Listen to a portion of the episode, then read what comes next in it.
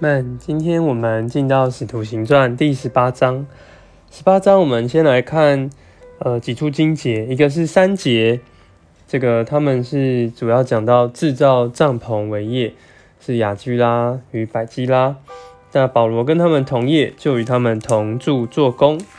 那再来要看的是比较我们有经历的是九节，主借着意象对保罗说：“不要怕，只管讲，不要静默。”那还有在十八节这里，保罗他因为有怨在身，就在监里间隔里剪了头发。那我想这是在十八章这段比较长的时间中比较重要的几处经节。那十八章讲到他们离保罗离开了雅典，来到哥林多，那就在这里遇见了这个雅居拉这个。本都一位本都人，所以他到了这里呢，遇见保罗。那他们都是制造帐篷为业的。那保罗因着跟他们就是同样的，他是织织东西的嘛，所以跟他们同业，就跟他们一起在那里做工。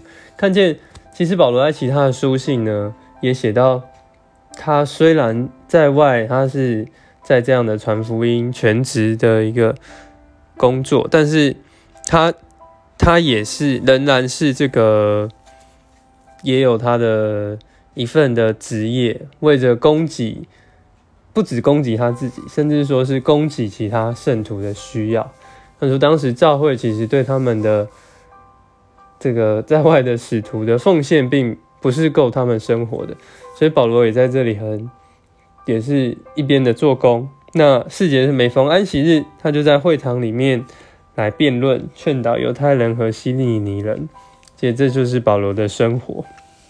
好，那再来我们就看见在九节，呃，他在这一组告诉他不要怕，只管讲，不要静默，有我与你同在，必没有人下手害你。其实让保罗能够放胆而行，他就在哥林多那边能够大大的。放胆，那在这里建立神的教会。那再来就进到十八节，这边是保罗他去了这个以弗所。那在坐船同去的时候，他们已经在这里等于说住了一年六个月、一年半的时间，一直在哥林多教导神的话。那这一年半之后呢，他们离开了，要到以弗所去。那保罗这边说，因为有怨在身，就剪了头发。那这其实是一个，应该是犹太人那时候的习俗，一种还愿的方式，这种许愿。但是我们也看见神没有特别的，呃，拦阻这事。所以虽然这好像是一些旧约时代犹太人的做法，但是他是自己在私下。许这样的愿，那其实也并没有影响到其他的圣徒。去看这个在新约，可能诶，保罗有这样的行为，没有影响到其他人的话，其实也是可以做的，并不是在一个规条，好像啊，那你这个也都不要做了。所以这就表示，呃，在神的新约里面呢，其实凡事都可行，但不都有益处。嗯，再再更高一步，就是我们不要。让这样的事来绊敌人或影响到其他的人们，想这是十八章主要的一些可以应用的部分。阿门。